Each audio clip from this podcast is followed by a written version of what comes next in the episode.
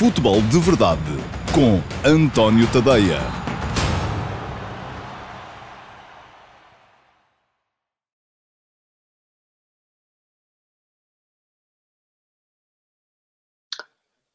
Olá, muito boa tarde a todos. Sejam bem-vindos ao uh, Futebol de Verdade de uh, quinta-feira, dia 15 de outubro de 2020. Eu sou o António Tadeia e estou aqui todos os dias, segunda a sexta, sempre a esta hora, meio-dia e meia, em todas as minhas redes sociais, Facebook, Instagram, Twitter, YouTube, Dailymotion, no meu site, antoniotadeia.com, para, um, em meia mais ou menos, uh, vos uh, dizer aquilo que tenho a dizer, em termos de opinião e comentário sobre a atualidade do futebol nacional e internacional. Ora bem, um, já sabem que este é um programa interativo em que vocês podem deixar perguntas, portanto, quem quiser é só ir às caixas de comentários, seja qual for a rede social ou a forma como estão a ver, deixar nas, nas caixas de comentários as vossas perguntas. Não tem que ter a ver com os temas que estão anunciados para o dia, tem que ter a ver só com, com futebol, porque se não for futebol também provavelmente não vou responder, mas um, e depois eh, as vossas perguntas podem, uh, pode acontecer uma de duas coisas, ou aparecem aqui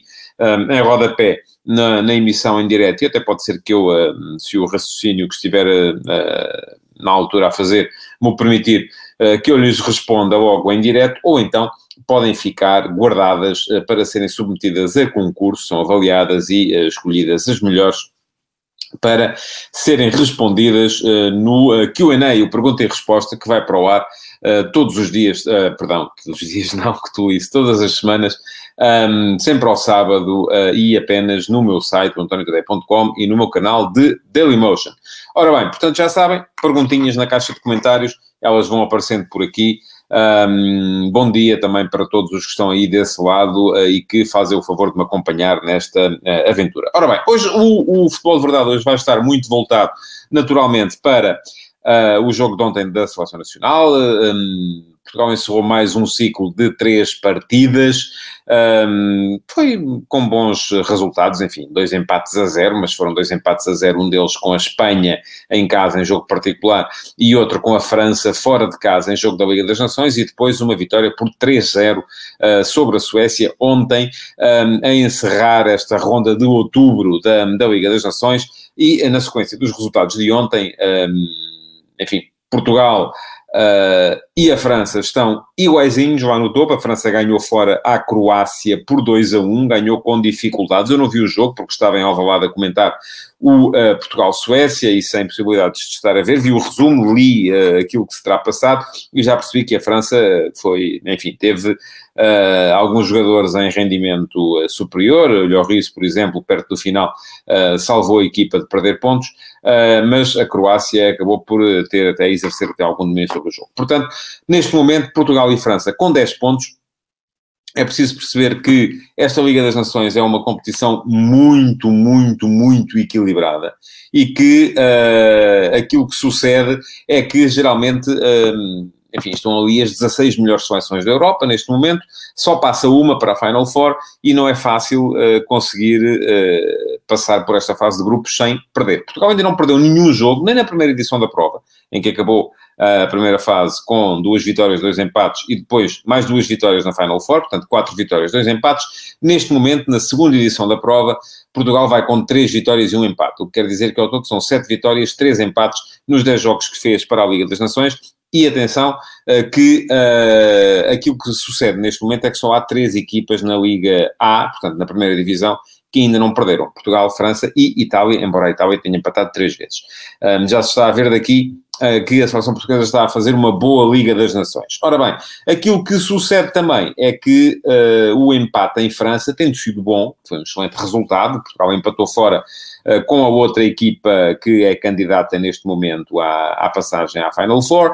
Um, teve ali alguns aspectos menos bons e um deles foi o facto do empate ter sido sem golos. E porquê é que eu digo isto? Porque o, fator, o primeiro fator de desempate um, na caso duas equipas cheguem ao final com o mesmo número de pontos, é o confronto direto. E isso pode acontecer entre Portugal e a França. Ora, o que é que vai acontecer?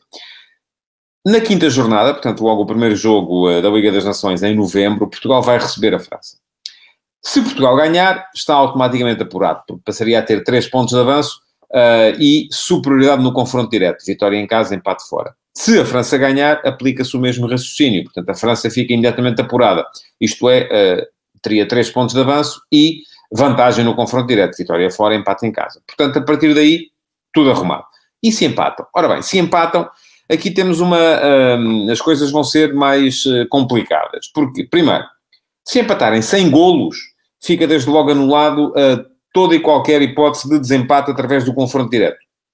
Porquê? 0 a 0 em França, 0 a 0 em Portugal, ficam iguais. O que é que vai decidir? Vai decidir aquilo que acontecer na última jornada, em que Portugal vai jogar à Croácia e a França recebe a Suécia. Portanto, à partida, mais dificuldades de Portugal. Mas Portugal vai neste momento uh, com uh, quatro gols de vantagem sobre a França. Portanto, Portugal à partida, se ganhasse a Croácia uh, nessa última jornada, asseguraria que a França só lhe passaria à frente se conseguisse meter cinco à Suécia. E isso, enfim, não, não, não me parece que seja fácil. O problema todo é se Portugal empata com golos, porque um dos, eh, uma das alíneas no desempate por confronto direto um, fala uh, no número de golos marcados fora de casa no confronto entre as duas equipas. Portanto, se for 0 a 0 em França, imaginem 1 a 1, 2 a 2, 3 a 3 em Portugal, a França automaticamente ficaria com vantagem no confronto direto e Portugal só seguiria para a Final Four se fizesse na Croácia mais pontos do que a França em casa contra a Suécia. Isto é, Portugal teria que ficar à espera que a França não ganhasse em casa à Suécia e a Suécia tem até este momento zero pontos, porque perdeu os quatro jogos que fez. Portanto, um, importante ganhar a França na próxima jornada. Uh, se isso não for possível, importante pelo menos uh, empatar, mas sem golos, para que Portugal possa entrar na última jornada a, a, a depender apenas de si próprio. Uh, estão as contas feitas, já uh, está tudo aqui explicado relativamente àquilo que pode ser, uh, podem ser as últimas duas jornadas da Liga das Nações. Vamos então passar um bocadinho pelo jogo de ontem. Eu, conforme sabem alguns de vocês, tive a oportunidade de comentar o jogo em direto na RTP1. não, vou dizer, não foi um jogo que me tenha enchido as medidas. gostei mais da exibição de Portugal na primeira parte em Paris, por exemplo, uh, ou na segunda parte contra a Espanha, uh, do que gostei do jogo que Portugal fez ontem. Não é que tenha sido mal, Portugal ganhou com justiça, ganhou bem, podia ter ganho por mais golos, uh, perdeu, enfim, mais umas duas ou três situações claríssimas de golo que podiam perfeitamente ter um, permitido que o resultado avançasse para, para força goleada, mas ao mesmo tempo também aquilo podia ter corrido mal, porque Portugal não conseguiu em nenhum momento manter o controle do jogo a através da posse. Portugal acabou o jogo com menos posse de bola do que a Suécia. Um, teve sempre muitas dificuldades nos comportamentos sem bola, andou sempre a correr muito atrás da bola, e eu acho que isto foi muito condicionado uh, por alguns fatores. Eu diria, primeiro, o cansaço da equipa portuguesa, que um, Diz-me o Paulo Neves que eu tive dificuldades em dizer que Rubem Dias fez uma má primeira parte. E continuo a ter, porque não acho que seja verdade. Mas enfim, é daquelas coisas que uh, podemos sempre discordar. Uns gostam mais de uns, outros gostam mais de outros. Eu já vou à avaliação individual dos jogadores. Queria primeiro uh, passar pela, pela, pelas questões estratégicas e uh, coletivas.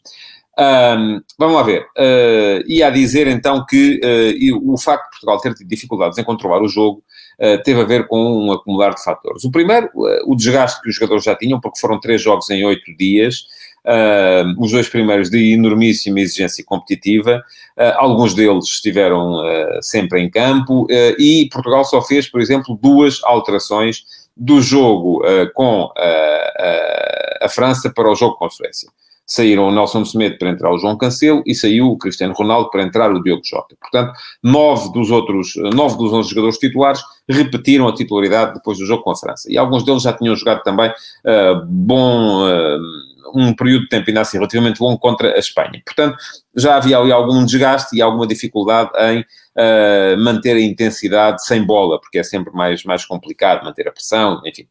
Um, Diz o Júlio Caetano que o Danilo andava muito perdido e não dava vazão à coisa. É mais ou menos isso, Júlio, mas eu não responsabilizaria o Danilo da mesma forma que não responsabilizaria o William, um, nem o Bruno Fernandes. Um, eu acho que a questão foi mais, teve mais a ver com a forma como a Suécia, até mesmo como a Suécia uh, plantou o jogo e como Portugal respondeu. Porquê?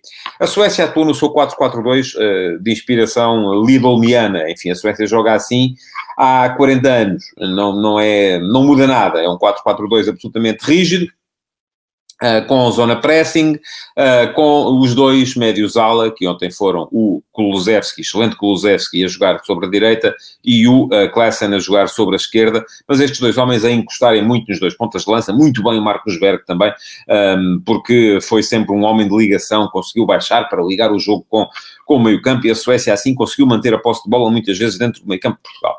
Ora bem, o que é que acontecia? A Suécia atacava com, com estes quatro, projetava muito os laterais também, um, porque os, os aulas vinham, sobretudo o Kulusevski, vinham muito para dentro, um, e depois, no momento de uh, perda de bola da Suécia, tentava, a Suécia tentava fazer pressão imediatamente na saída de bola de Portugal. Pressão ineficaz, sempre ineficaz. Portugal passou sempre aquela primeira zona de pressão sem grandes problemas. O que é que acontecia? Havia herdades de espaço atrás do meio campo da, da Suécia, onde os dois médios apareciam muito isolados perante aquilo que era o cavalgar de William Carvalho, eh, de ehm, Rafael Guerreiro, do João Cancelo, do Bruno Fernandes, que apareciam ali, tinham ali um convite para explorar todo aquele espaço atrás do meio campo da Suécia. E isto originou um jogo de transição permanente. Foi um jogo, aquilo que na gíria se costuma chamar um jogo partido. O que é que é um jogo partido? É um jogo que não é controlado a meio campo, que está a bola cá, bola lá, bola cá, bola lá, bola sempre nas duas áreas. Reparem, a primeira parte começou assim com ocasiões de golo na baliza de Portugal, depois na baliza da Suécia, depois na baliza de Portugal, depois na baliza da Suécia, aí acabou por impor-se a maior qualidade individual dos jogadores portugueses, eh, porque eh, perante, se calhar, um mesmo número de ocasiões na primeira parte, enfim, talvez uma ligeira superioridade de Portugal, uh, chegaram ao intervalo a ganhar por 2-0 e com o jogo já muito bem encaminhado. Um, mas a verdade é que Portugal nunca conseguiu controlar o jogo, sobretudo sem bola, e por isso eu disse, e já houve quem se metesse comigo hoje também nas redes sociais, e desde ontem, que eu tinha dito que Portugal tinha jogado mal. Enfim, eu disse que Portugal fez uma exibição fraca sem bola, e mantenho. Perdeu, aliás, o próprio Fernando Santos disse isso na, na, na conferência de imprensa no final do jogo. Muitos duelos, muitas segundas bolas perdidas, equipa muito, com, com linhas muito afastadas. E quando as linhas estão afastadas, isto o que é que provoca? Provoca que sempre que há uma bola alta, sempre que há um duelo individual, que a bola sobra, que existe a chamada segunda bola, eram os suecos quem ganhavam. E isso fazia com que o jogo continuasse a correr para o lado um, da equipa da baliza de Rui Patrício. Está a dizer o, o Ricardo Freitas. Portugal ganhou por 3-0. Pelos comentários até parece que Portugal empatou ou perdeu. Não foi um bom jogo a nível coletivo, mas as individualidades resolveram o jogo. Estou de acordo. Um, ah, e, e, não tenho sequer a certeza que não tenha sido um bom jogo a nível coletivo. Uh, ao fim e ao cabo funcionou. Portanto, se funcionou foi bom. É, é assim que, uh, que temos que olhar para as coisas, não é? Uh, podia não ter funcionado, podia. Um, o, o, Lustig perdeu uma bola de golo ainda com 0 a 0 para a equipa da Suécia. O Berg mete uma bola no poste do Rio Patrício ainda com 1 a 0. É verdade que o William Carvalho também tinha tido uma bola do poste, no poste da, da, da, da equipa sueca ainda com 0 a 0. Uh, mas uh, aquilo que me pareceu foi que Portugal não, não, não controlou. E uh, estamos habituados a ver a equipa controlar controlar um bocadinho mais. Se calhar não ser tão vertiginosa na forma como uh, ataca rápido, mas, um, mas não, acabou por não, não controlar. Enfim, não se pode ter tudo, é? Depois, a outra questão que eu acho que teve influência foi que, apesar de não gostar deste tipo de jogos, uh, jogos constantemente partidos, com bola cá, bola lá, jogos de transição permanente, transição defensiva, transição ofensiva, transição defensiva, transição ofensiva, enfim, Uh, apesar disso, o Fernando Santos nunca fez aquilo que podia ter feito para equilibrar o jogo. Ele estava confortável, uh, aparentemente, com este tipo de. E não fez, não foi porque não viu. Porque vocês têm que meter uma coisa na cabeça: é que os treinadores uh, muitas vezes sabem mais disto a dormir do que nós acordados. E, portanto, se o Fernando Santos não fez e não, não equilibrou naquele momento, foi porque provavelmente achou que não devia e estava confiante que, tal como aconteceu um, a equipa portuguesa ia aproveitar a maior qualidade das suas unidades do ponto de vista individual para tirar partido deste jogo de transições permanentes. Foi isso que aconteceu. O que é que podia ter feito o Fernando Santos para equilibrar? E eu acho até, na minha opinião, está, mas isto é uma questão de opinião, eu posso ter uma, vocês terem outra, o treinador ter outra, e ninguém aqui tem que ter razão. Porque não há contrafactual, não há hipótese de agora vamos lá pôr os jogadores todos naquela situação e vamos fazer de outra maneira para ver se resultava melhor. Não dá. Não existe. Ah, ele devia ter tirado aquele, porque se tirasse aquele e metesse o outro, ah, de certeza que em vez de 3 a 0 tinham sido 8. Enfim, certezas dessas eu nunca as tenho. Mas estava a dizer, uma das coisas que, um, que o Fernando Santos podia ter feito era ter uh, juntado mais o William ao Danilo, uh, para evitar que o Danilo aparecesse, não muito perdido, conforme disse aí um de vós há bocadinho, uh, mas muito isolado, porque Portugal estava a defender em 4-1-4-1. Estava a defender com uma linha de 4 atrás, Danilo entre linhas e depois uma linha de 4 à frente, porque tanto o Diogo Jota baixava na esquerda como o Bernardo Silva baixava na direita. E isto fazia com que o Danilo tivesse muitas vezes muito espaço para, para, para tentar uh, ocupar. E um, ehm, não foi eficaz, como não podia ser. Deveria o William ter baixado? Uh, enfim, do ponto de vista defensivo, sim mas a verdade é que o William foi importantíssimo uh, na forma como Portugal atacou. Uh, Diz-me o Nuno Silvestre que o William tem progredido imenso em termos ofensivos, está um jogador mais completo. Oh, oh Nuno, o William jogou sempre assim. Eu sempre disse, e ando a dizer há 4 ou 5 anos, que o William no Sporting era um 6 que era muito importante, sobretudo pelo aporte ofensivo que dava ao jogo. É um jogador que mete risco desde a saída de bola, e isso é muito importante, porque geralmente aqueles passos têm olhos e, e, e, deixam a equipa sempre numa situação privilegiada para poder atacar e para poder marcar.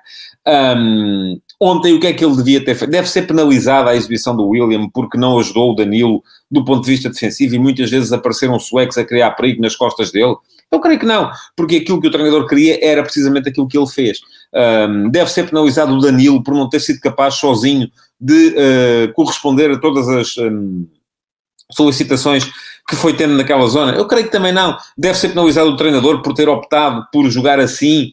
É claro que não, porque Portugal ganhou por 3-0. Agora, isto não invalida que, de facto, a exibição da equipa tenha sido, do meu ponto de vista, um, pouco eficaz ao nível do controlo. Uh, e uma coisa não tem nada a ver com a outra. Portugal ganhou, ganhou bem, teve ali um problema para resolver. Da próxima vez, com certeza, vai ser resolvido de outra forma, vai ser resolvido melhor, uh, para que a equipa não corra tantos riscos, porque ontem me parece que correu alguns riscos. Muito bem.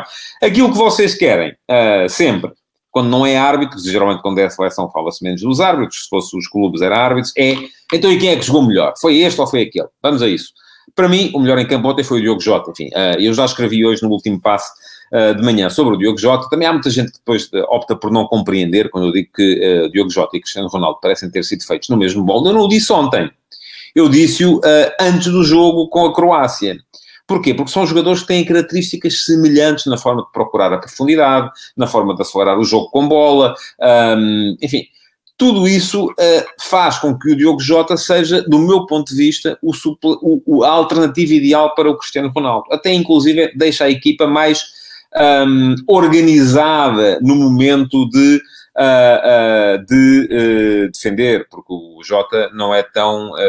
não impõe tanto a sua vontade à equipa como o Cristiano. E eu não estou com isto a dizer que o Cristiano não deva fazê-lo. Acho que deve porque Portugal tem que aproveitar as características do Cristiano. O Jota ainda não tem o mesmo estatuto e, portanto, por enquanto, a equipa ainda trabalha mais ofensivamente uh, no ponto de vista uh, coletivo. Uh, gostei muito também do William, sobretudo do ponto de vista ofensivo. Acho que defensivamente aí está. Muitas vezes gente a jogar nas costas dele, mas isto é, tem a ver com a estratégia do jogo. foi isso que o treinador quis e foi assim que ele se comportou. Ofensivamente foi muito, muito importante. Uh, gostei muito do, um, diz-me o Paulo Neves, o William na primeira parte, 22 passos curtos e longos, 4 errados, uma tentativa de gol e um corte. Pois, a questão dos passos errados é, um, se nós quisermos que um jogador... Eu lembro-me quando as estatísticas foram introduzidas no futebol em Portugal, foi o Jornal Público, e eu ainda não estava lá, uh, estava quase a ir para lá, uh, mas foi o Jornal Público que o fez.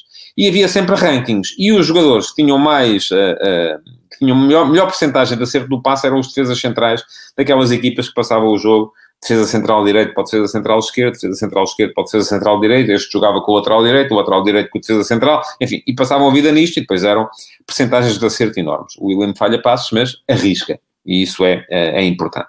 Estava a dizer, gostei muito do, do Jota, gostei muito do William, do ponto de vista ofensivo, sobretudo, embora acho que ele não deva ser penalizado uh, pelo que aconteceu nas costas dele em termos defensivos. Gostei muito do Cancelo, viu-se que uh, estava fresco uh, para, para, Já lá vou ao Pep, era isso que eu ia dizer. Aliás, se me leu hoje de manhã, o Luís Souza está a dizer, então e o Pep? É como o vinho do, do Porto. Pois, eu, enfim, vou ter que começar a dizê-los por ordem alfabética e mesmo assim, provavelmente não. O William era o último, o Pep vinha antes. Um, mas estava a fazer da frente para trás. Portanto, gostei do Jota, gostei do William, uh, gostei do Cancelo, porque me parece que um, foi uma boa opção a de, a de uh, Fernando Santos ter alternado os laterais direitos entre os jogos, porque ambos tiveram sempre, tanto ele como o Nelson Smith, tiveram sempre disponibilidade física para, uh, para uh, fazer aquilo que o Rafael Guerreiro teve que jogar sempre, não pôde fazer. e gostei muito do Pep, com uma sobriedade e uma categoria no desarme, na antecipação uh, e uma experiência também para aproveitar, ganhar algumas faltas importantes um, que foram, uh, foram, foram, no meu ponto de vista, os quatro melhores da, da equipa portuguesa. Mas é curioso que, tendo eu hoje de manhã escrito sobre o Jota, a maior parte dos comentários que tenho nas redes sociais são sobre o Félix. Uh, eu sei, pronto, é isso. Uh, o Félix é daqueles jogadores que há quem. Eu, eu, já levei pancada, uh, salvo seja, entre aspas, como é evidente. Tenho andado a levar pancada de, de, alguns de vocês que até mensagens me mandam a dizer: ah, não, estás sempre a dizer mal do Félix, és uma vergonha, és isto, és aquilo, enfim, por aí fora. E depois levo de outros também a dizer: é pá, tens que dizer é que o Félix não joga nada, nem nos distritais e tal. Assim, há aí muito exagero, não há? O João Félix ontem fez um jogo fraco, é verdade. Uh, eu tinha gostado do jogo que ele fez contra a França, por exemplo. Acho que contra a França esteve bem. Ontem esteve mal. Uh, e agora já está toda a gente a dizer: não, isto agora volta o Ronaldo, é sacar o Félix, se é Ronaldo, é possível. Depende do jogo. Está o Mário Oliveira a dizer: o João Félix está a mais no 11. É logo assim, está a mais. É enviá-lo já para um gulag. Um, mas também há quem diga que os outros é que são todos a mais e que o 11 devia ser o Félix sozinho, porque o Félix é que. Vocês continuam a olhar para, a seleção muito uh, com base nas frustrações dos vossos clubes e não pode ser assim. Continua a haver quem odeia o William Carvalho, até, até enfim, os insultos que fazem ao William Carvalho nas redes sociais, que é lento, que é gordo, que é isto, que é aquilo, enfim, é coisa. Uh, depois há os que não suportam o Motinho, há os que não suportam o Pepe, há os que não suportam, enfim, continuam a olhar para a seleção com as frustrações dos clubes e isso não pode ser. Não é assim que funciona.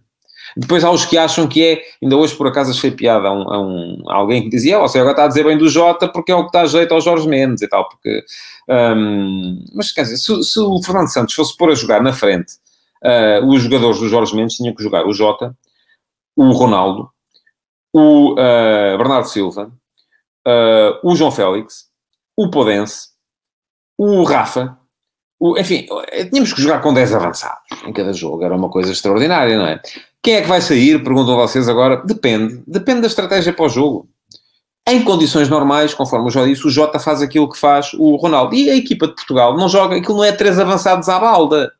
Joga com o Bernardo mais sobre a direita, porque é um jogador que, hum, enfim, consegue controlar mais o ritmo do jogo. Um jogador que, quando é preciso uh, tornar o jogo mais lento, falo. Quando é preciso tornar o jogo mais rápido, também o faz, sobretudo através do passe. Joga com, geralmente, um jogador mais vertiginoso à esquerda, que tem sido o Ronaldo. Pode ser o Jota, conforme se viu já ontem. E joga com um ponta de lança móvel que aparece aqui e acolá. Ora bem, para substituirmos uh, o, uh, colocarmos, e, e, é isso que, que os anti-Félix querem neste momento, é Ronaldo ao meio, Jota à esquerda, Bernardo à direita, o Ronaldo vai ter que se sacrificar e jogar ali. Jogar com o Jota ao meio, Ronaldo à esquerda e um, Bernardo à direita também é possível, mas no meu ponto de vista não resulta tão bem. Quem é que pode jogar ao meio? Pode jogar o Ronaldo. Contra a França, acho que pode jogar o Ronaldo. Acho que sim. Um, nos jogos difíceis, pode jogar o Ronaldo. Jogos como o jogo de ontem, um, já acho mais difícil. Ontem, por exemplo, se houvesse Ronaldo, quem estava fora do 11 definitivamente era Jota, apesar de ele ter dado um rendimento superior. Uh, mas vai depender muito de cada jogo. E feliz o selecionador, como é o caso de Fernando Santos, que tem opções, apesar de vocês odiarem alguns jogadores, tem opções para uh, todas as possibilidades. Bom, ponto final na seleção. As perguntas que sobrarem vou deixá-las para o QA, porque queria falar hoje de três equipas relativamente ao mercado e já não há muito tempo, temos sete minutos, enfim, vai ter que ser aqui uma coisa meio a correr. Ora bem, eu tinha aqui hoje alinhado para falar, para vos falar do Gil Vicente, do Moreirense e do Vitória Sport Clube, Guimarães, uh, a ver se consigo fazê-lo ou não. O Gil Vicente perdeu muita gente. Um, perdeu gente importante, ainda assim, o Ruben Ribeiro, uh, que uh, fez a segunda metade da época e veio ter alguma influência no jogo da equipa. Um, o, depois, mais jogadores importantes, o William, médio defensivo, uh, que tinha feito 37 jogos na época passada, foi o segundo mais utilizado do plantel e, apesar de ter apenas 31 anos, aparentemente está ainda sem clube. Um, e, sobretudo, desaparece o Sandro Lima, Uh, 36 jogos, 13 golos na época passada, foi para o Tianjin Teda do, da China, e o Boidar Kraev, uh, grande perda, que regressou ao Midtjylland, um, 36 jogos, 9 golos na época passada, um médio que levava a equipa para a frente com muita, muita qualidade. Enfim, há mais saídas a, a, a salientar, o Alex Pinto, defesa direito, o Vieira, ponta de lança, o Fernando Fonseca, outro defesa direito, que fez 23 jogos na época passada e está agora no Passo de Ferreira, um, e o próprio Arthur, o lateral esquerdo, tinha feito 20 jogos, aliás, entre ele e o Bangueira um, tinham uh, dividido a, a posição. O Gil Vicente não foi buscar assim jogadores uh, que encham as medidas a muita gente, enfim, uh, aqueles que já estão a jogar. Um, há um extremo Fujimoto japonês que veio do Tóquio Verde da segunda divisão uh, do Japão, mas enfim, veremos o que é que ele pode fazer aqui. Há o regresso do Talocha, defesa esquerda, que tem um percurso ainda assim interessante no Boa Vista, antes de andar pela Grécia e pela Letónia na época passada tem causado boa impressão. E atenção, a contratação do treinador, o Rui Almeida, o treinador que tem 4 anos de futebol francês, um, permitiu ao Gil Vicente ir buscar alguns jogadores aos escalões secundários de França. E foi o caso uh, de Leotei, uh, que na época passada na Liga da Uh, fez 30 jogos, 2 golos pelo, pelo Chamois, mas há mais, há mais gente a chegar nestas circunstâncias, veremos até que ponto é que podem vir ou não a ser importantes. é o caso do Suleiman, o, o, lateral esquerdo também que chega do Béziers, um, enfim, o próprio Tim Hall, enfim, veio está, é luxemburguês, defesa central, estava na Ucrânia, enfim, pode ser uh, até ainda assim conhecido treinador. Alguns jogadores que chegaram do, do, do Brasil, um, como o Lucas Mineiro, uh, médio defensivo que chega da, da Chapecoense, mas já com percurso uh, no, ou melhor, que teve um percurso longo na Chapecoense, ele chega do Japão, estava no Cerezo Osaka, onde não se adaptou, mas teve percurso interessante na Chapecoense, no Vasco, na Ponte Preta. Um, Há, há, há, a contratação também do João Pereira, o uh, lateral uh, direito que uh, andava, andava, andou na época passada pelo Omoni e pelo Spartak de Trnava. mais brasileiros, Leandrinho, ex-Botafogo, Müller, um, ex-Londrina. o guarda-redes, o Daniel Fusato, que chega da Roma, embora a partida ainda não, ainda não tenha, até este momento ainda não tenha causado impressão ao ponto de, de, de, ser titular. Mas enfim, é um Gil Vicente com muita, muita, muitas, muitas alterações que me parece pode vir a ter problemas do ponto de vista ofensivo. Não vejo grandes soluções, a não ser que apareçam aqui jogadores que me surpreendam, uh, mas que para já está a manter na segurança defensiva a sua a principal arma. Um, não sofreu gols ainda, é verdade que tem um jogo em atraso, não jogou o jogo contra o Sporting, mas uh, ainda não sofreu um único gol nos dois jogos que fez a seguir para o campeonato e, portanto, vai fazer com certeza da solidez a sua principal arma, mas concordo com quem disse por aí que o Gil Vicente, já na época passada foi uma surpresa para mim, o rendimento do Gil Vicente, eu apostava que o Gil Vicente pudesse a ser um dos principais candidatos à descida e parece-me que vai ter que andar uh, a lutar por isso também esta temporada. Quanto ao Moreirense, problemas também, do meu ponto de vista, só uh, no ataque. Ainda assim, muitas perdas. Uh, a mais recente é do Fábio Abreu, que saiu para o uh, Albatin. Foram 15 golos na época passada, um ponta de lança importante. Um, saiu também o Nené, o outro ponta de lança, que foi para o Leixões, veterano brasileiro, fez quatro gols na temporada passada.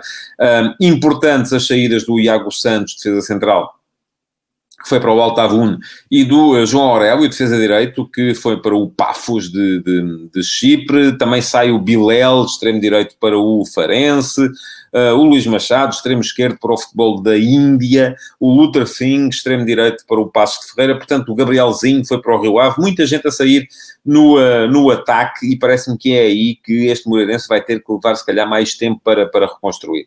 Até ver, a equipa está a ser muito montada em cima da base que vem da época passada, uh, mas já há aqui alguns jogadores um, já aqui alguns jogadores uh, a mostrarem-se, enfim, para a lateral esquerda, o Pedro Amador, que chega do Braga, já tinha feito alguns jogos na época passada.